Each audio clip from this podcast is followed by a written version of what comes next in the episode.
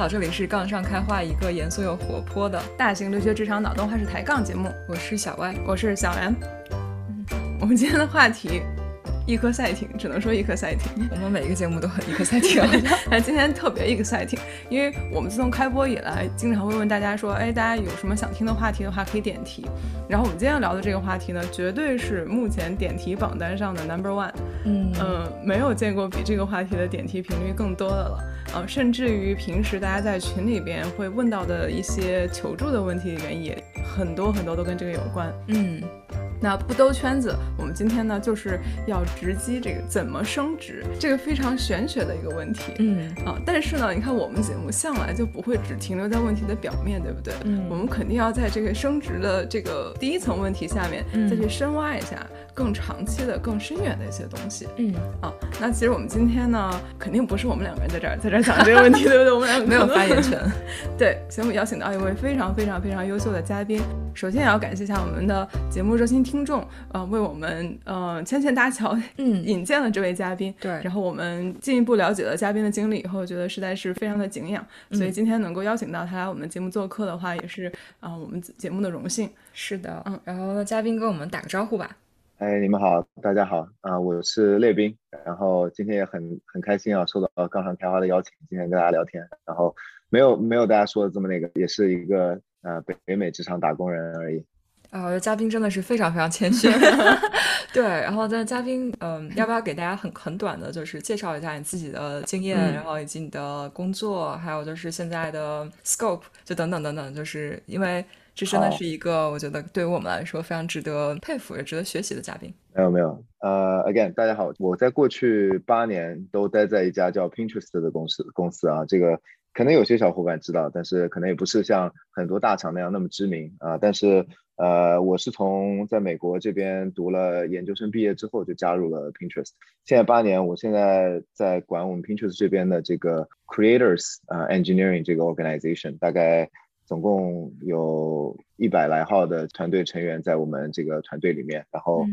呃，我是做 engineering 的，所以从加入到 Pinterest 一开始做一些 mobile 上面的这个 development 啊，然后一点点做一些 product 相关的东西，然后做 manager，然后到这个最近啊，可能三年吧，三年期间一直在做这个啊 lead 这个 content 和 creator 的这个 engineering organization。对，其实我觉得就是我的我的这个经历也说快也不算特别快吧，因为我也看到过有很多。非常非常优秀的，在呃别的别的公司也好，在在 Pinterest 也好，也有很多呃比我走得更快的人，但我觉得也也算走得还行吧。然后希望今天可以跟大家分享一些我自己的一些感受。然后当然做了 manager 之后，工作中很重要的一个部分就是去辅助也好，去这个评价也好，每一个我们的团队成员的升职和他的一个我们叫做 performance，对吧？所以。啊，也希望我们的一些 insights 能够对大家有用。当然，我觉得我的很多的这些能够分享的东西，都是更多偏重于我们这个 engineering 啊这一块的 organization。当然，也可能跟别的 function 像 design 啊或者 PM 啊也有类似，但是可能对于其他的在别的工作场景里面的啊听众就没有那么那么的啊切合实际了。但是 anyway，希望有用吧。嗯，我觉得非常一克赛艇了，而且其实我们听众很多很多小伙伴都是在偏 engineering 的 job family，然后很多小伙伴也是就是在科技公司大厂里面，然后感觉大部分人都可能会在一个 cross functional team 里面工作，所以这样的经验无论如何都是会有用的，就是在跟不管是自己还是跟你的日常的 合作的 partner 打交道的时候都会用到，所以嗯，再次感谢嘉宾过来跟我们分享。我还能听到嘉宾的。一些谦虚在里面，然 后非常谦虚。对，但正因为如此，我觉得这让我对今天节目更加的期待。嗯，因为我相信很多很谦虚的人，大家都有一个共同的很优秀的品质，就是自省。然后他可能对自己过去的经历和对自己未来的一些方向是有更多的思考的。那我相信这样子的一些经验，对我们更多人来说是会更有呃借鉴意义的。嗯嗯。那我们刚才其实也铺垫了很多，对吧？我们今天想要就直击大家平时问的最多的一个问题，就是到底怎样才能升职？呃，当然呢，根据刚才我们听到的嘉宾的经历，我相信大家也可以想象的是，嘉宾这么长的职业的，当然也没有很长，其实是嗯。很短，但是很很远的这样一个职业经历以来，应该可能会有更多的更高一个层次的一些思考啊，这些可能是我们现在的视野还不能及的啊，但是我觉得现在去听一下这方面的想法，一定是对我们来说是更有帮助的。所以，我们今天节目呢，大概会有两个方面，第一块的话，我们就来聊一下升职的密码，嗯，然后到到第二块的时候，我们会可能会。呃，延伸到更多的一些关于嘉宾个人经历的一些访谈，嗯，以及还有哪些心得，要不然我们就呃直接进入正题好了。好，之所以说大家都都认为升职这个事情非常的怎么说呢？大家对待它非常有迷思，嗯，就是因为好像看起来到底什么样才能升职，就升职的充要条件有哪些？这件事情好像它有很多不同的版本。嗯，所以想要听一下嘉宾作为一个被升职过很多次，也到现在也是一个团队的 leader，你会去决定很多人的升职结果的，在这样一个位置来看的话，在你看来升职有什么重要条件呢？呃，我觉得这个问题其实是特别好的第一个问题啊，因为我觉得在你的不同的岗位，刚才我们说到不同的这个 function 啊，包括你在不同的公司，它这个条件其实都是很不一样的啊。首先，我觉得。在比如说，在一个比较成熟的大厂啊，呃，我相信大部分的硅谷的大厂，呃，我指的大厂可能就是只要超过一两百人的公司，它一般都会有一个算是一个比较相对成熟的一个啊升职的体系啊。一般来说，这个公司里面只要已经有这个专职的 HR 的，那这个公司一般都会 set up 一个啊升职的体系。那这个体系很多很多很多公司都是抄袭了。啊，比如说 Google 啊，或者是 Microsoft 呀，或者 Facebook，就是一些啊已经非常大、非常大的大厂的这个升职体系。那么大家经常在这个论坛论坛中啊，哪里看到什么 L five、L six，很多时候当你看到这种 level 的时候，一般都是 refer to 这个 Google 的它那个整一个升职体系嘛。所以说，我觉得你如果特别想要知道升职的充要条件，其实最重要的就是你要先搞清楚你们公司的升职体系是什么。而且呢，我也会非常鼓励大家。就是不要觉得说升职是要等到自己 ready 了啊，你才去问，哎，我可不可以升职？当然，我觉得就这个东西，呃，大家要看自己的情况。但我其实还是非常鼓励，包括我也会鼓励我自己团队里的人。你如果觉得这个升职是你的一个很重要的一个职职业，或者衡量自己成功的一个指标，which is totally fine，对吧？不然我们也不需要有这样的一个体系。那我觉得，即使是在你刚刚进入一个公司，或者说刚刚进入一个 level 的时候，你就可以去跟你的老板啊，跟你的人力资源，跟你你老板的老板去询问，对吧？啊，你们公司或者说在你这个职位，在你这个岗位升职条件是什么？即使说这个升职条件对于你现在的你来说还是遥不可及的，呃，我们经常说，哎，比如说你刚刚从 new grad 的三升到了四，对吧？然后你想知道怎么升五，那很多人可能至少要一两年吧，这甚至可能两三年，呃，升到五，那。这不代表说你不能在你最刚刚开始准备这个的时候就知道你的这个充要条件啊，所以我觉得这个是最重要的，因为每个公司它的充要条件都有些许不同，而且每一个 level 它的充要条件也会有些许不同，所以说啊，我觉得更重要的是在你现在的当下，在你所处的环境中，就在你的公司中，你要去搞清楚你到你的下一个 level，你到底是需要什么样的东西，因为这个东西真的是每一个地方都不一样。嗯，不好意思啊，这个回答是不是有点没有 没有？我觉得这个回答是一个非常正确的回答，但是可能这个是一个非常负责任的回答。因为说实话，嗯，大家都是希望有一个充要条件，但是我刚才就在看“充要条件”这四个字，我觉得在我的理解里面，升职是没有这样一个充要条件，更多的是可能是必要条件，但是好像没有充分条件。就在想这个事情，对，就还挺难的。然后如果真的要说点什么的话，就像刚才魏斌说的，你首先要知道他到底要什么，然后但是有的时候你可能知道了要什么。也不一定保证你做到了就一定可以升，但是更像是一个充分。就如果你不知道，那很很可能就是确实是没有努力方向就达不到这个结果。对，其实我我稍微补充一下吧，我觉得就是说，我们刚才说到这些充要条件或者说条件这两个字，就是它其实尤其在我们自己的这个知识架构中，你很容易想说有很多的 box，这个 list 里面每一个每一行你都要做到好，完了之后你就可以达到了。其实很多时候，我觉得它也不是说这么简单，对吧？呃，我觉得刚才在你们说的时候，我想了一下，我觉得有几个点是你必须要去做到的。就是首先，我觉得在很多很多公司里面啊，呃，我至少在我们自己公司，在我我所了解的大厂里面，你要升职，首先你的老板一般来说是要支持你的啊。嗯有有一部分情况下是，就是老板说不是特别，但是你的周遭的人或者说跟你合作更紧密的人特别支持啊、也是有过的，对吧？我自己也有过一次吧，可能是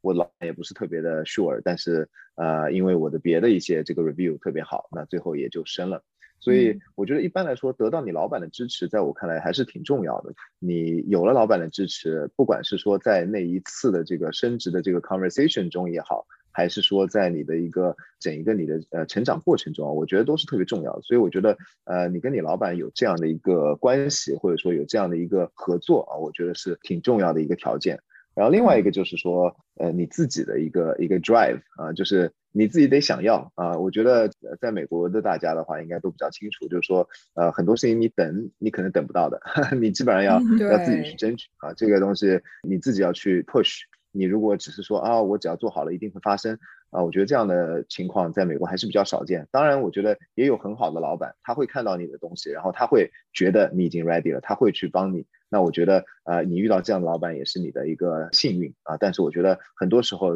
don't take it for granted，对吧？所以我觉得、还是要自己去 push。我觉得这两点做到了，就像我刚刚说的，你要去询问你的重要条件啊，你这些东西你都是自己要去 push 的，不是说你你等着老板来跟你说哦，你要到下一级你得这样，对吧？我觉得呃很少会有这样的老板发生。那其实这个已经回答了我刚才 心中的一个问题，呃，就是在我们很多听众的问题里边，嗯。老板是一个特别重要的角色。对，就是他可能要不然是老板就一直在跟他讲说啊，我觉得你不 ready，然后或者是老板会有时候会把这个锅推给其他人，然后说其他人怎样怎样怎样。嗯，但是我现在如果总结一下我刚才从列宾这里听到的。三点的话，就第一是我们想要升职的话，我们先要去了解升职的标准在哪里。嗯。就每个公司嗯。对于每一个级别，它的表现和 scope 都是有不同的定义的，所以你可能要去了解对对对。这个公司里边它的标准到底在哪儿了。嗯。第二是呢，就要得到老板的支持，当然是这是最好的情况下。嗯啊、然后呢，除了老板之外，锦上添花的可能就是得到一些其他人可能对你的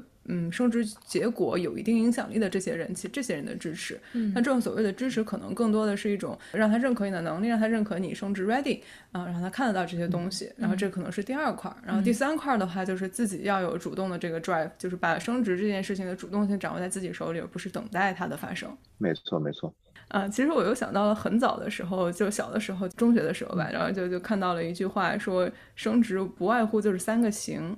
然后第一个是你自己行，嗯第二个是别人觉得你行，嗯，第三个是觉得你行的人行。加一句，就是你在中学就开始看升职了吗？我觉得这个输在了起跑线上，没有没有终终于找到原因了，就是为什么升的比别人慢，就是可能别人不中学不就开始考虑这个问题。这这 background 是就是家里边有一些长辈，我们就是的确比较早的时候，我们就会去聊一些奇奇怪怪的有的没的什么的。就你说我是一个中学生的时候，家长会跟我聊怎么教育其他孩子的那个学习之类的东西。然后反正后来就有一次莫名其妙的延伸延伸延伸出来了他们工作上的一些事情，然后就有一个人就这样说，然后我就一直记得这句话，然后后来发现。很多年以后，发现这句话在网上还是有在流传，很有意思。这个其实就是自己能力和自己给别人的 impression，加上你的 impression 和能力影响到的大佬，如果觉得你可以，就无外乎是这个样子。简单来说是这样了，但是做起来总是很难的嘛。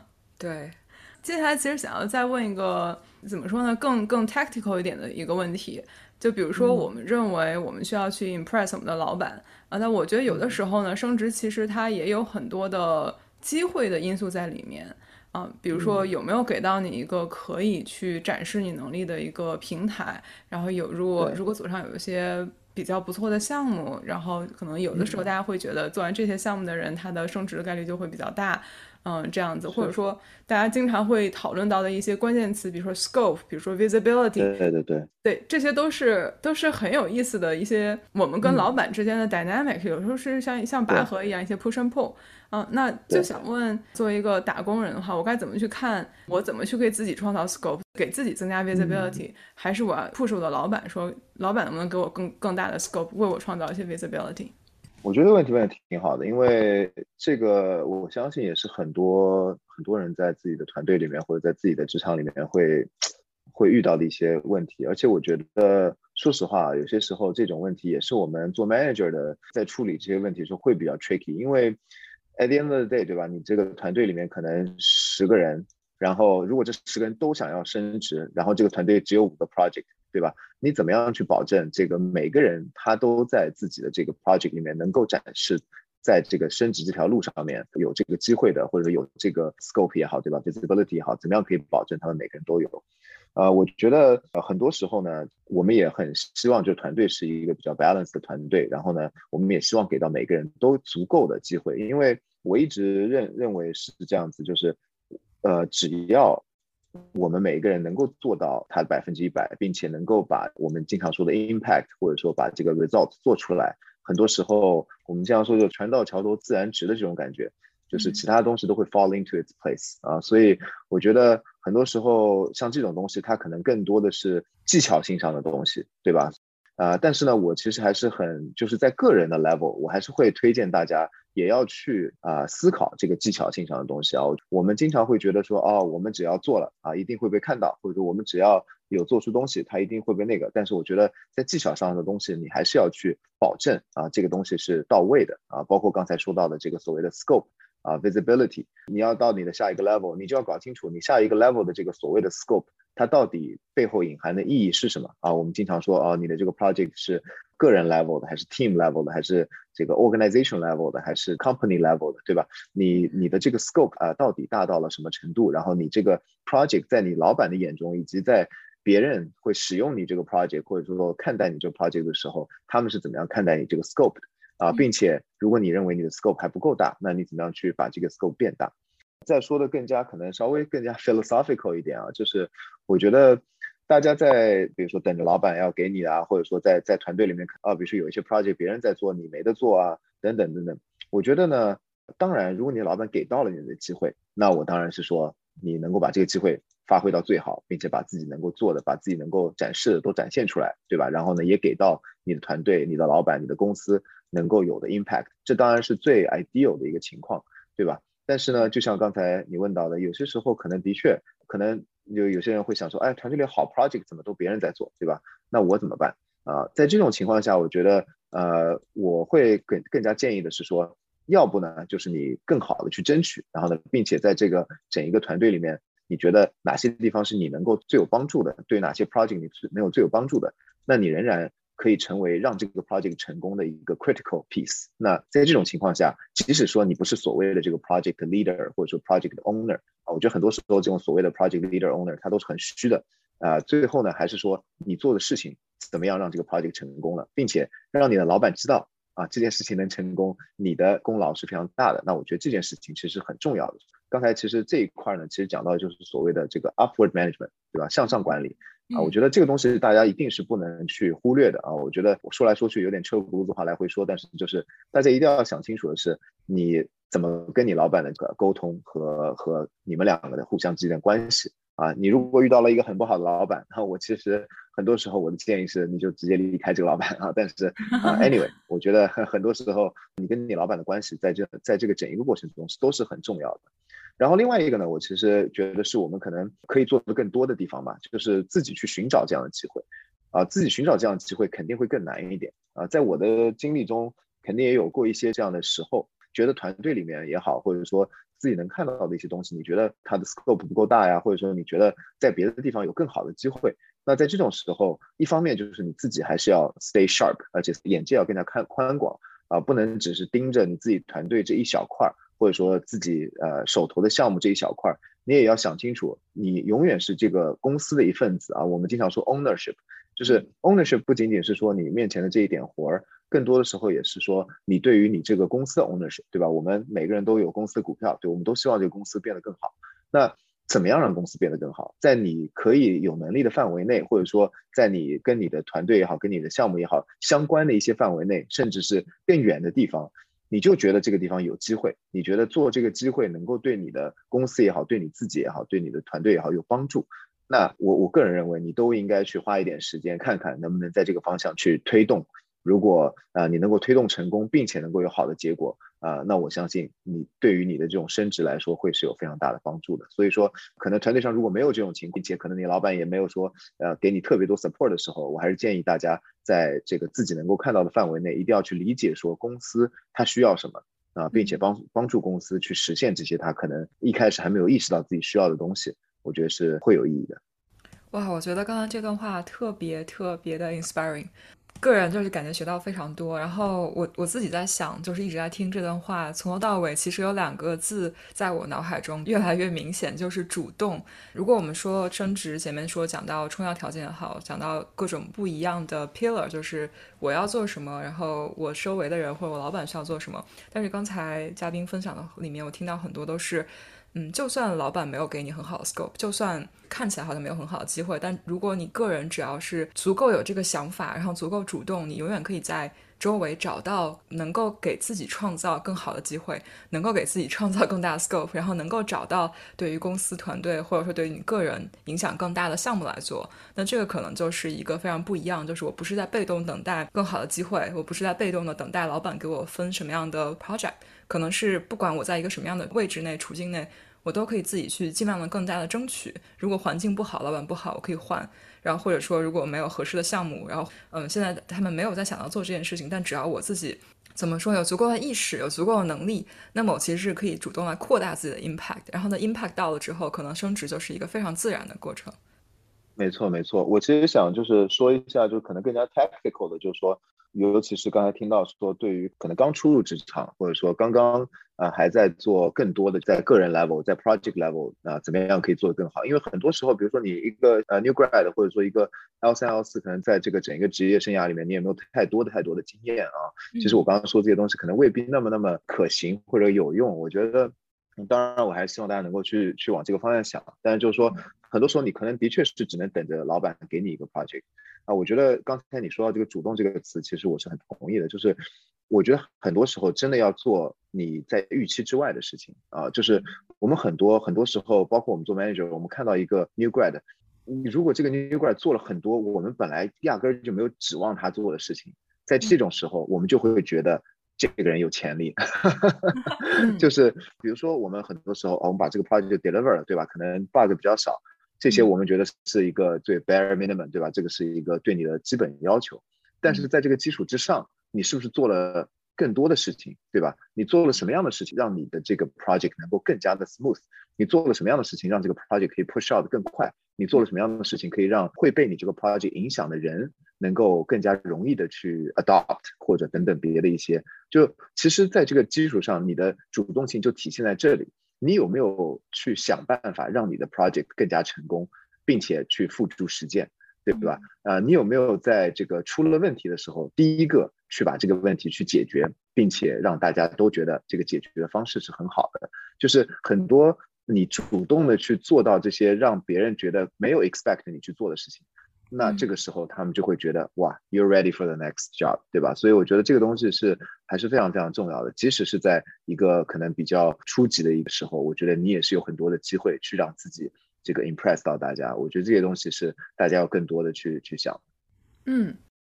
刚才列宾补充的这一趴呢，我其实听到了一个我自己也也很认同的一个点，但可能等一下列宾可以可以可以点评一下我的我的理解对不对哈？就是我觉得我们每个人所说的这种。为自己增加 impact，然后为自己去争取 scope，去 push 老板这些东西，它其实不是用言语去 push，而是用行动去 push，用能力去 push。嗯嗯，如果你从一个 team leader 的一个角度来说，如果他有几个项目，那他怎么去分配这些项目？那肯定不是按需分配。他不是说谁最需要升职，或谁最想 谁最想升职，或谁声音最大。嗯，他就这样子。没错。它可能更多的是，它其实是按照它这个预期的产出来分配，就是我这个项目的重要性给谁是有最好的一个产出，然后而且它可能我是想要帮助每一个人都 develop，那其实每一个人做每件事情都有他自己可以证明能力的方式和他能够创造的 impact，那并不是说你去语言上去跟老板说我觉得我可以，对啊，更多的是你要先去证明你可以，然后这样才会有得到这样一个。更大的 scope，更大的 visibility 的机会，也包括刚才 Y 姐和列宾提到的这些增加自己 impact 的这些方式和例子，都是说我先去证明了，实际上我怎么可以为你这个项目创造更大的价值，可以让它变得更好一些。嗯，然后这样的话，它有很多事情是会自然而然的。当然，也是假设这个老板人比较好喽啊。但但是我想说，在绝大多数情况下，刚才列宾也提到了，如果就是老板，你觉得老板跟你实在是八字不合的话，那可能不用跟他耗太多。但是对于绝大多数正常的老板，他。肯定是很希望看到更多的这种很有 drive、很有 ownership、很 forward lean 的这样一些 high performer 主动去帮你去把这个项目做得更好，扩大整个 team 的 impact。嗯嗯，所以这个事情是完全是这样子的。没错，我我想呃补充两个点啊，就是我我首先我同意你刚才说的，呃，尤其是最后那那一小段，就大家一定要想清楚的，就是不要觉得你跟你老板是对着干的。因为你老板的 performance 取决于你的 performance，有时候啊，但是最近很少了。但以前会听到说，哎，我老板抢了我的 credit。嗯，我觉得没有，就是很少有这种事情。就是你的老板的 credit 就是你的 credit，你的 credit 就是你老板的 credit，你们永远是 aligned。所以我觉得这个你要保证这件事情是的。你你如果心态上面就是跟老板对着干的，那我就觉得。很有可能你跟你老板的关系也不会特别的融洽啊！我觉得，呃，如果能做到跟你老板永远是站在一条战线上的啊，不管是在升级还是别的环境中，我觉得这个都是非常 natural 的一件事情啊。所以我觉得这个东西大家要去啊想的，可能心态上会需要去做一点小的改变。啊，刚才那个说到语言上 versus 行动上啊，就是我其实还是想要 push 大家啊，语言上的也很重要啊，communication。非常非常重要。很多时候我们觉得东西做出来了啊才是最重要的。是的，东西做出来是很重要的，但这个东西它是怎么被描述的？这个东西它是怎么被宣传的？啊，也是这个东西的很重要的重点啊。比如说我们经常看到，我们就拿化妆品也好，对吧？还有一些日常用品，它这些东西它最重要的就是 marketing。这个东西到底好不好呢？说实话，就是仁者见仁，智者见智，对吧？但是它 marketing 做得好，它就可以卖得贵。啊，其实这个东西你如果是引射到职场里面来，其实也是一样的。你做出一个 project，你觉得你这个 technical 里面是最屌的，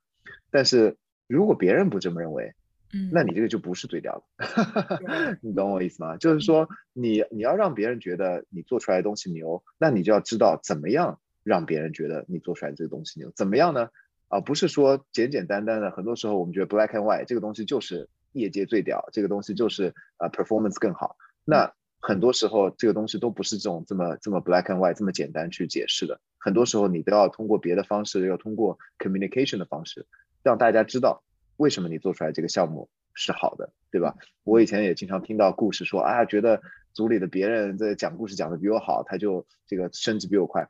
那是的呀，因为他告诉了别人为什么他做这个 project 有意义啊，对吧？啊，你不能只是自己跟自己说，我这个 project 是最牛的，我这个 project 最有意义，但是别人不同意你。对吧？我觉得这个东西还是呃，大家一定要去想清楚的。包括在你做出一些东西之后，你只是做，然后没有跟你老板说，或者说你没有让你老板觉得你这个东西是非常重要的啊。你比如说花了很多时间让一个项目的这个 stability 也好，它的这个 bug 呃这数量变少很多，但你就默默在那儿做了啊，你没有跟你老板说，也没有跟大家去呃 communicate，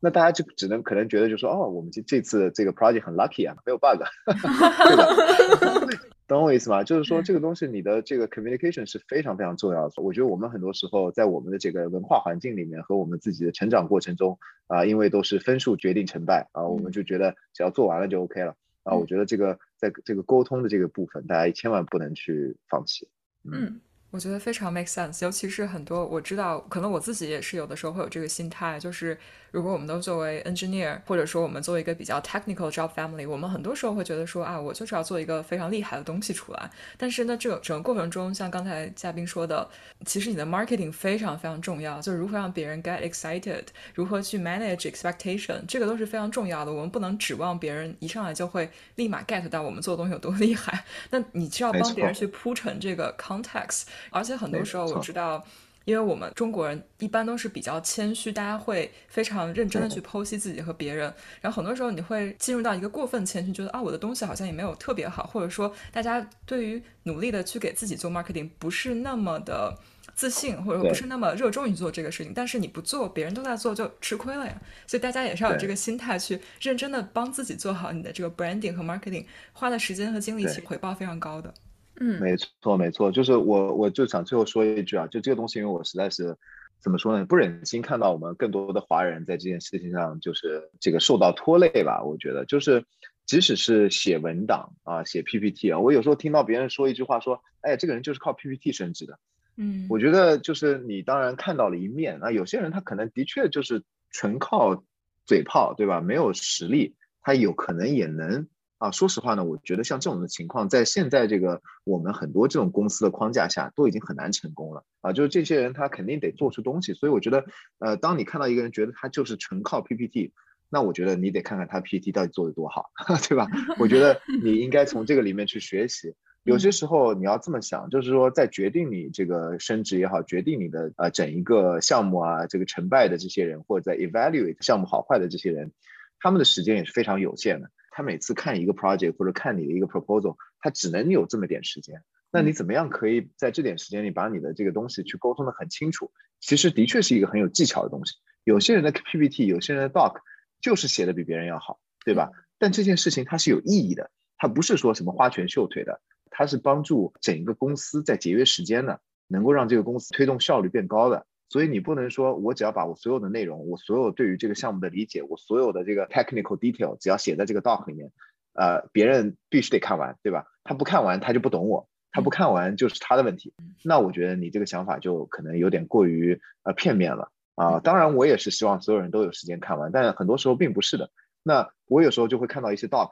哇，我真的没有时间看，我就觉得这个 doc 真的好长，我我无法理解，对吧？那有些时候我可能看到一个更简简洁、更加清楚的 doc，即使说这两个东西内容上可能另外一个呃没那么好读的 doc，它内容更好或者它的项目更好，但是我看到那个我理解了那个另外一个 doc，我觉得这个东西有意思，那我就去推那个了，对吧？所以我觉得就是很多时候像这种小的东西，你想这些事情的时候，一定不能太过于的片面。我其实很高兴听到刚才嘉宾其实算是 reinforce 了我的两个理念上面的一个转变啊。第一个就是沟通是一个职场的核心竞争力。嗯嗯，它对包括语言的沟通、写 doc、写写 email，然后做 PPT，还有展示，这些都是职场核心竞争力的一部分。它可能跟你的很多其他的技能都是一样重要的。嗯啊，第二个就是一个结果的呈现方式和它的包装方式，其实都是结果的一部分。对，而且从它的传播意义和接收意义上、接收效果上来看，它可能是 AT twenty 里边占了 AT 的那个，有可能哈，有可能是，嗯，是的，是的。那不如咱们先 问一点 other side of the equation 的问题好了。我们刚才讨论了很多，我们跟老板在升职或者说这个职业成长里边的一些 push and pull 的东西。然后那有的时候，我觉我发现大家也会有一个。比较 common 的一个 miss 就是我怎么去理解老板跟我说的这些话，嗯，或者是老板给我的这些反馈，嗯啊，比如说有的时候老板会说，我觉得我这里还不 ready。然后，但有些同学就会觉得我怎么不 ready？我随时 ready，你随时升我，我随时都可以上去。然后，嗯，还有的时候是老板会跟你说啊，你这个 timing 不太好呀，就是我们马上可能马上就要到年底了，然后你现在才来跟我说，我还没有，我就没有时间去给你铺路了。然后，或者是有的时候老板会把这个锅甩给呃大老板，就有老板有时候会说，我觉得你 OK，但是其他老板觉得就是还不太行。首先，我觉得这些情况可能都还挺奇怪的，嗯，就可能在 我不确定这些老板这样子。的反馈有没有什么真正的意义？嗯，但这个时候呢，如果真的是作为打工人这一方，那我们可能对老板的 influence 就已经很小了。嗯，想说在平时我们去跟老板向他去表达我想要升职、想要前进的这个意愿的时候，我该怎么去解读老板给我的这些反馈，然后让我能够更有效的去理解他的意思，以及更有效的去有针对性的去得到他的信任，得到他的支持。首先，我觉得你这个问题问的就特别华人的这个 这个 思维啊，我也是从听众都是都是从听众这边拿到的。我觉得这个问题其实是问的很好的。对于这个问题的回答啊，就是很简单，你就不要去 read。我看过一本书，叫做我忘了书名了，反正是讲那种就是 multicultural 哦，culture map 好像叫做，反正就讲不同的 culture 对于这种沟通啊，我们中国的亚洲的这个沟通，它是一个非常 high context，就是。大家会 assume 对方说这些话的时候已经想把话给到了，然后呢，你就要自己在里面寻找这句话里面到底意义是什么，对吧？啊，我们经常会去去说这种话，去解读啊。然后呢，在美国这个文化环境呢，它是一个 low context，就是大家就是 assume 你啥都不知道，我就得把所有的东西都很清楚的跟你说啊。所以其实啊，我个人认为，如果你是在美国这样一个职场里面，你大可以不去试图去解读，而去尽可能的直接面对面的跟老板去把这些东西剖析开来。啊，比如说你刚刚说，老板说你还不 ready，啊，然后你就自己回家就开始想这个不 ready 什么意思？你想了半天也没用啊，对吧？对吧？你我觉得最重要的还是说，那你就问不 ready，OK，哪些方面不 ready？不 ready 的部分，我们怎么样去把它 get ready，对吧？我觉得这个在美国的这个职场环境里面，我是建议用这种非常直白的方式的。啊，如果你觉得你的老板没法 take 这样的 conversation，啊，我觉得你可以一步一步的来啊，但是就是说你不用一上来就很那个的。我觉得很多时候这个人与人之间的关系啊，这个情商啊这种东西，你不能说你永远是去所有东西都 push 到那个，那你一点点去 work it out。啊，我觉得自己去想办法 read。啊，一些这种所谓的潜台词，我个人认为是呃意义不太大的啊。很多时候你你 read 出来的东西也未必是正确的啊，所以我觉得更好的还是通过沟通的方式去把这些东西啊聊开了啊，我觉得会更有好处。嗯，我觉得非常 help。我之前看到这个问题的时候，就第一反应就是，可能也是因为在美国职场待了几年，就是每次老板给这种看起来非常不清晰的评价的时候，比如说我觉得你还不 ready，这时候最直接的反应就是，那你告诉我哪里不 ready，你给我举几个例子，或者说我怎么样才能是 ready 的？然后这种问题会比这种自己私下揣测其实有用的多。然后或者说更多的时候可能是一个。Solution oriented，如果我不 ready，我怎么样才能 ready？如果你觉得现在太晚了，那。下一个 cycle 是什么时候？我们要如何开始铺路？可能就是 instead of reactive，我们可能需要把这个东西 pivot 一下，变成下一次的机会。但是如果我有觉得有一个小小的点，就是如果你老板每次都扔各种各样不同的借口出来，就这次不 ready，下一次 OK，那时间赶不上了。然后那我努力的时间就是说下一次有什么其他事情，当然这可能都是真的。但如果这个事情太常发生的话，那可能 take the hint，就你可能跟老板就不是很 match。然后就回到我们刚才说的，找一个更加适合你的环境，机会更多一点的 environment。就不要给自己创造太多的困难。是，现在这个 job market 还是很 hot，所以我觉得大家 很多时候呃，的确是可以这样子这样去考虑的。但是我觉得刚才你说那个很，其实你这样的去反问也好，或者说去更加进一步的去看这个 solution oriented 的这种方式，也是一个主动性的表现，对吧？我觉得老板也可以在这个过程中能够一点点的帮助你。啊，如果你觉得你老板就是没有这个能力，或者说他就是没有这个意图，对吧？那我觉得，呃，你自己要在这个过程中去去寻找出来，然后呢，我觉得你就要想办法给自己可能有一些别的别的打算。啊，还有一个就是，我觉得这个 relationship 这个东西啊，就是你也不能说就在一个老板上吊死。而且我不希望我们每次解决方式都是这种 nuclear button，就是你就换公司，对吧？啊，我觉得这个也是一个很那个的。所以很多时候在公司里面，还是大家有一点一点的去拓宽自己的呃人际网络的。就是很多时候你老板或者说你老板的老板，包括呃跟你老板平级的一些一些人，或者说即使是一些 tech lead 也好，就是别人。呃，在同一个团队、同一个大的 org、同一个公司里的人，我觉得你都应该有一些努力去跟更多的人去认识啊。我知道现在 COVID 这种时候，呃，也比较难，但是我觉得大家还是要呃尽一些努力去跟这些人有一些的交集啊。包括很多可能比较大的老板，他都会有一些这种 monthly 的这种 office hour 啊或者什么的。我觉得大家都应该去 take advantage，然后呢，呃，去认识更多的人，去了解更多人心里的想法。而不是说这个自己就纯靠着一个你自己的这个顶头上司去把所有的这些 communication 都完成啊，很多时候这也是一个啊 influence 的体现，所以大家可以去啊在更多的时候去拓展这样的东西，我觉得会挺有帮助的。非常好。觉得已经学到了万能话术，以后再有人在群里问问题，我就直接 对对对，point them here。是的，是的，呃，但可能还想要跟我们的听众提一个醒的是，呃，其实就像刚才列宾说的，可不是说每一次我都要按这个 nuclear button of threatening to leave。在现在这个 market 来说，有一些公司可能愿意做一些事情，要要留人，但是可能很多时候你去威胁说我要你不给我升职，我就要走。这个时候可能老板觉得我那我实在没有办法可以留你了，那要不然你就走吧。所以这个可能也是一个很有意思的事情。所以大家真的要去 push 老板的话，可能也要考虑一下这种沟通方式的成熟度，保持一个比较良好的关系。说就算你真的要走了，也许将来有一天你可能也也会想回来呀，对吧？对对。没错，没错。很多时候公司里内部的一些转岗会更加有意思吧。其实我们内部，像我的话，就很喜欢看内部。如果有一些人，他们刚好也就是想要看一个下一个 job opportunity，或者说别的一些啊有点做腻了，那我其实是很欢迎内部的一些人转过来的，因为你有自己这个公司里面的很多这个 context，然后你的能力也是得到验证过的，对吧？那我又不用面试啊，等等等等，然后其实是很好的，所以我觉得内部机会其实大家是可以多多去观察的。嗯，那接下来可能就有一个承上启下的问题。嗯，嘉宾觉得有没有所谓的升职火箭队潜规则？就会不会，嗯，有这么一个 secret club，进入到这个 secret club 的人，他的升职速度都如火箭般蹿升？我觉得是这样的，就是我经常用这个比喻，因为在人生中这个比喻真的很常见。就是你在高速上开车的时候啊，嗯，尤其是堵车的时候，你永远会觉得有另外一条道比你开得快。这个就是其实很多时候的一个迷思吧。啊，我其实觉得你永远可以看到有人甚至比你快。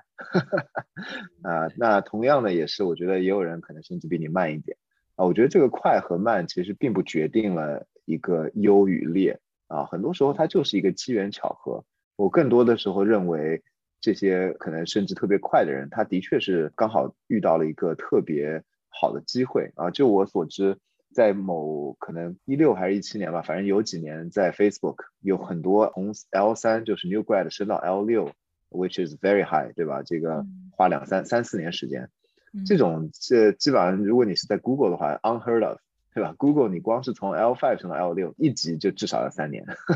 基本上不可能更短，对吧？啊，但是就是那公司它就是有这样的一个需求，而且公司就是有这样的一个成长的这个速度，对吧？你可能一个 new grad 可能做了一两年，你就开始做一些项目，是给 Facebook 带去几百个 million 的这种这 benefits，那别人为什么不升你呢？对吧？所以就是呃，很多时候它这个东西，我个人认为啊，更多是一个机缘巧合。另外一个呢，我觉得的确就是说。我们很不喜欢说的就是关系好啊，就是关系户或什么的，就是呃，你会觉得哎，这个人好像跟我们公司的这个大老板关系特别好，哎，这个人升的特别快，呃，有些时候你会觉得不公平，或者说哎，你会觉得这里面有潜规则，嗯，那你也要想，就是这个关系好，它的原因是什么啊？有些时候的确是吧？我觉得我们华人在沟通上面啊，在这个社交属性上面是要比其他的一些人要稍微弱一点。啊，但我觉得，呃，这些东西它都不是，很多时候都不是 relationship 的重点。就是你不要觉得这两个人可以聊聊 football，就觉得这两个人是 best buddy 啊。很多时候，在一个公司的环境里面，更重要的还是你能给公司带去的价值啊。所以我觉得，呃，如果这个人他的确在这个所谓的潜规则里面，或者说在这个小圈子里面，他一定也在给这个公司带去价值的啊。那如果你觉得他没有，那 OK sure，你觉得他没有。啊，但是别人可能觉得他有，那我觉得你更多的要想是怎么样自己可以给公司带去价值，或者给团队、给大团队带去价值。那我相信你也会有这个甚至更更快的这个机会啊。但最后我还是觉得说，火箭与否其实真的没那么重要。我觉得还是呃，stay on your own pace，呃，自己开心和自己觉得有成就感，这个是最重要的。我觉得很同意，我我觉得很满意这个答案，我听到我觉得很满意。就嘉宾说的几个点吧，第一可能是很多时候这个环境造就人，或者机会造就人。然后这个可能就跟你不同的时期加入不同的公司就很有关系。比如说你可能现在就加入一个 startup，现在你是 employee number five，然后那你可能的确在这个公司里面，你的嗖嗖嗖你就上去了。然后 versus 你现在去加入像 Google 这样子已经非常 established 公司，而且你万一你再加入它，比如说广告组这种非常非常有历史又很庞大的这样一个 org 的话，那你可能的确你的速度是赶不上其他人的。然后每个人的 case 都是很 specific，很有它的独特性的。嗯。然后第二的话，可能就更多的是自己要调整心态，就是我们可能看别人的时候，嗯，我们是没有 full visibility 的，我们可能只看得到他的片面的一些东西，或者我们自己主观意愿上让我们更想去相信他，是因为一些更片面的东西，而不是可能更忽略到了这个。到最后是一个商业社会，是一个利益追逐的社会。然后，所以这个人就算他是有很多其他的很会 social 什么的，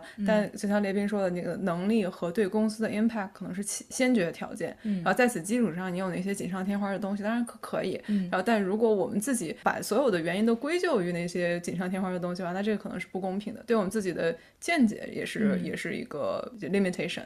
大家一个是要。多想一下，就是到底什么是最重要的。再一个就是不要做比较，对吧？做比较很多时候除了把自己的心态做坏，没有什么特别 积极的呢，积极的结果出来。是的呢。我觉得市场经济是一个很牛逼的东西。那我们其实就在一个市场经济里面，对吧？其实 free market 它一定是最后优优者优胜劣汰的有一点这种感觉吧？啊啊，当然我觉得他也不能完全达尔文主义啊，所以我就先先提一句。然后就是，的确有些时候他可能跟我们经常说到一个东西叫 influence。他比如说这个人跟你的这个 CEO 也好啊，跟你 founder 啊，跟那个大老板关系好，他的确就是对这个大老板会有这个 influence 的。这个 influence 它来源于什么呢？来源于一个东西叫 trust，对吧？我们可能刚才说了 relationship，其实 relationship 说到底就是一个 trust。你跟你老板有没有 trust？你的大老板 trust 不 trust 你？那他这个 trust，他很多时候的确是要花一定时间去构建，所以你一定要去说意识到 trust 的意义。很多时候，这个 trust 就是所谓的你觉得那个 inner circle 也好，那那些小圈子里面的人他能够有的东西啊。有时候你觉得你没有，那这的确很可惜。但是说这个东西它是一点一点培养起来的，对吧？我觉得呃，你一定不能去忽略了 trust 这件事情的价值。那你也要一定得去努力去去创建这种 trust。这个 trust 它可能来源于一些你的优秀的成功的 project，来源于你的呃跟别人能够很好的 build 的一些 relationship 啊等等等等。那我觉得这个东西它的确是 trust 的这个价值是存在的。那有些人他可能会啊 ruin the trust，对吧？有些人他可能有 trust，然后做了一些东西，但是最后他可能拔苗助长了，或者他在一个东西里面他的确没有这个能力，但是他 take it on，然后失败了。那这样的人他在这个市场经济的环境下。他也一定是会被 hold accountable，会被淘汰的。所以我觉得，你看到别人能够勾肩搭背、称兄道弟，那别人就是有这个 trust。那这个 trust 其实很 valuable 的。呃，很多时候我觉得 don't hate on them，啊，leverage them，对吧？很多时候，比如说你你看到公司里面你的一个同事也好，你一个朋友也好，他跟你们大老板有很好的 trust，那你如果跟他有很好的 trust。这个平行线就过去了，你懂我意思吗？就是说，所以说，呃，这个东西大家还是要看到其中它为什么有这个意义，在这个潜规则或者说这个小圈子，它的确是有存在的意义的。很多时候你自己也是一样的，你自己一定是 trust 那些，或者说你一定会把一些东西给你最 trust 的人，对吧？你会把你的保险最后给到你的老婆，或者给你的、你的、你的小孩儿，什么，对吧？这些都是其实都是同样的一个因果关系。所以说，don't hate on trust。那我们这第一趴就是讲可能比较落地的、比较能够 actionable，就是升职相关的一些问题。对，然后我们可能就在这里先暂停一下，关于一些升职和职业发展更加长期的，以及嘉宾个人的一些经验分享，我们会在下一期节目跟大家更详细的来聊一下。嗯，把这期节目再升华一下。对对对，这一期可能就特别落地，下期可能格局会变大一点，特别期待。